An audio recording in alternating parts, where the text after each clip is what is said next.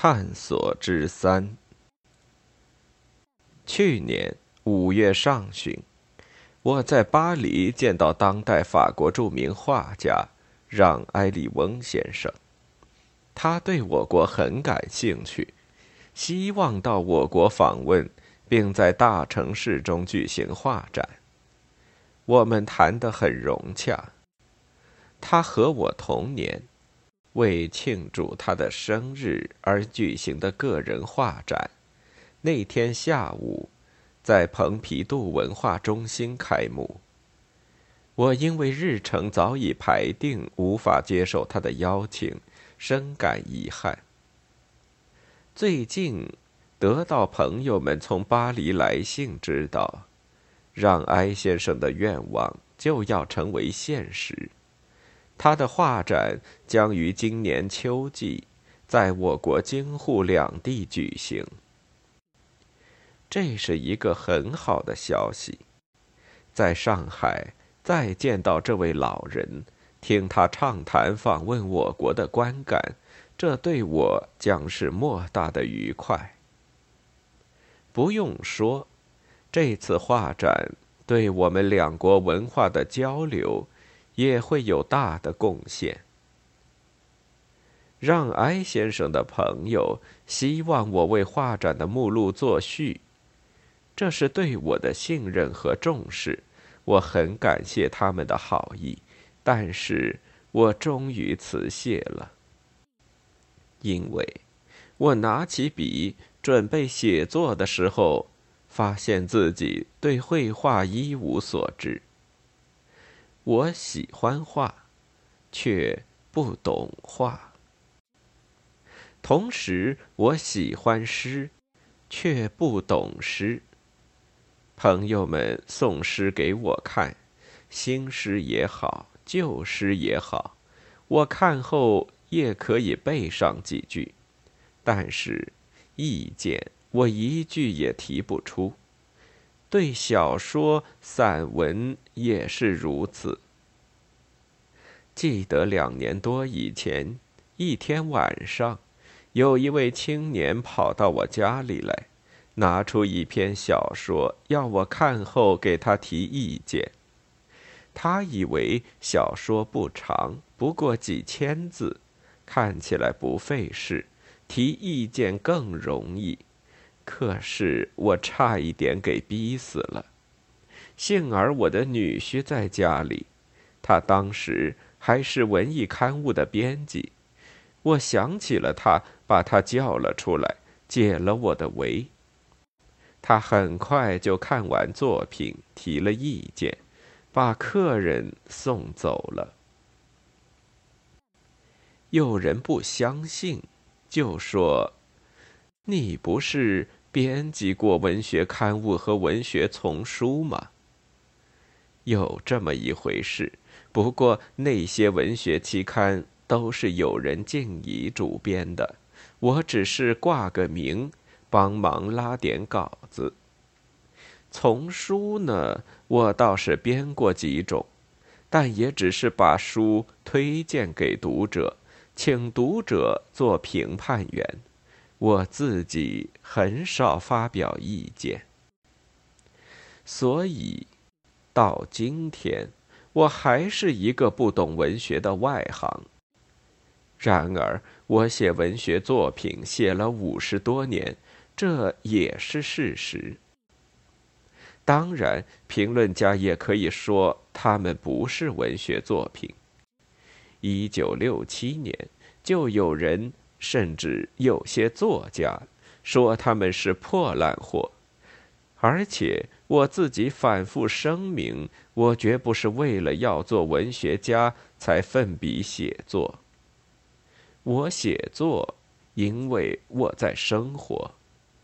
我的小说是我在生活中探索的结果。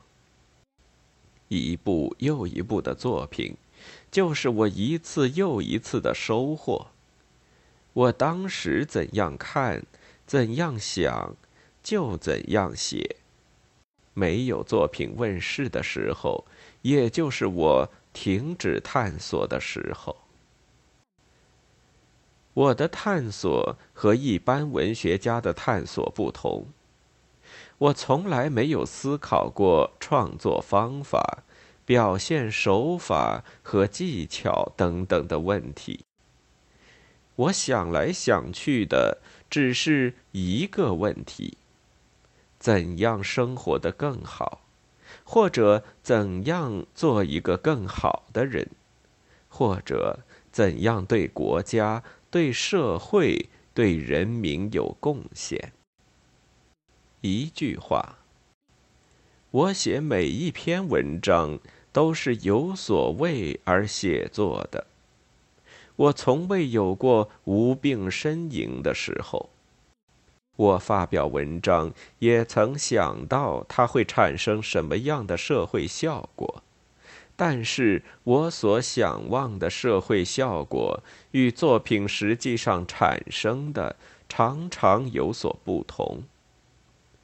我只是一方面尽力而为，另一方面请读者自己评判。作者本人总想坚持一个原则：不说假话。但我是不是做到了呢？这很难说。回想起来，我也说过假话，而且不止一次。那就是听信别人讲话不假思考的时候。我还记得一件事情：一九三四年上半年，我在上海中学生杂志上用马琴这个笔名发表了一篇《广州》，是杂志社约我写的地方印象记。文中提到那座。可以拆开的海珠桥，我写道：“听说这是从瑞士买来的旧桥。”一位广东的朋友对我这样讲过，我不加考虑就把他的话抄录在文章里。这句毫无根据的话让当时的广州市政府的人看到了，他们拿出可靠的材料。找发行中学生杂志的开明书店交涉，书店无话可说，只好登报道歉，广告费就花去两百多元。我贩卖假话闯祸的事，大概就只有这一件，但我写文章时并不知道这是朋友的信口随说。像这样的事以后还有，只是没有闯祸罢了。因此，我应当补充一句：坚持不说假话，也很困难。但是我从来没有想过欺骗读者。我倒愿意拿本来的面目同读者见面。我说：“把心交给读者，并不是一句空话。我不是以文学成家的人，因此我不妨狂妄地说，我不追求技巧。如果说我在生活中的探索之外，在写作中也有所探索的话，那么几十年来我所有追求的，也就是更明白的。”更朴实的表达自己的思想，在旧社会中写作，为了对付审查老爷，我常常挖空心思，转弯抹角，避开老爷们的注意，这是不得已而为之，但这绝不是追求技巧。有人得意的夸耀技巧，他们。可能是幸运者。我承认别人的才华，我自己缺少这颗光芒四射的宝石，但是我并不佩服、羡慕人们所谓的技巧。当然，我也不想把技巧一笔抹杀，因为我没有权利干涉别人把自己装饰得更漂亮。每个人。都有权随意化妆，但是对装腔作势、信口开河、把死的说成活的、把黑的说成红的这样一种文章，我却十分讨厌。即使他们用技巧武装到牙齿，他们也不过是文章骗子或者骗子文章。这种文章，我看得太多了。三十年代，我在北平和一个写文章的朋友谈起文学技巧的问题，我们之间有过小小的争论。他说，文学作品或者文章能够流传下去，主要是靠技巧。谁会关心几百年前人们的生活呢？我则认为，读者关心的是作品所能反映的生活和主人公的命运。我说，技巧是为内容服务的。什么是技巧？我想起一句俗话：“熟能生巧。”每个作家都有自己的写作经验。写熟了，就有办法掩盖、弥补自己的缺点，突出自己的长处。我那位朋友写文章遣词造句很有特色，的确是好文章。可是他后来一心一意在文字上下功夫，离开生活去追求技巧，终于钻进牛角尖出不来。当然，他不会赞同我的意见。我甚至说，艺术的最高境界是真实，是自然，是无技巧。我还说，生得很美的人并不需要浓妆艳抹，而我的文章就像一个生得奇丑的人，不打扮，看起来倒顺眼些。我不能说服他，他也不能说服我。我们走的是两条不同的探索的路。四十几年过去了，我们两个都还活着。他放弃了文学技巧，改了行，可是取得了新的成绩。我的收获却不大。因为我有一个时期停止了探索，让时光白白的飞逝。我想抓这个，抓那个，却什么也不曾抓住。今天坐在书桌前算了算账，除了惭愧外，再也讲不出什么。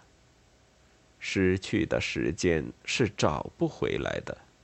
但是未来还不曾从我的手中飞走，我要抓紧它，我要好好的利用它，我要继续进行我生活中的探索，一直到戈比的时候。我不能说我的探索是正确的，不，但它是认真的。一九四五年，我借一个小说人物的口说明我探索的目标：变得善良些、纯洁些，对别人有用些。那么我已经做到了？没有，远远没有。所以我今天仍然要说。我不是一个文学家，我也不想做一个艺术家，我只要做一个善良些、纯洁些、对别人有用些的人。为了这个，我绝不放下我的笔。二月二十八日。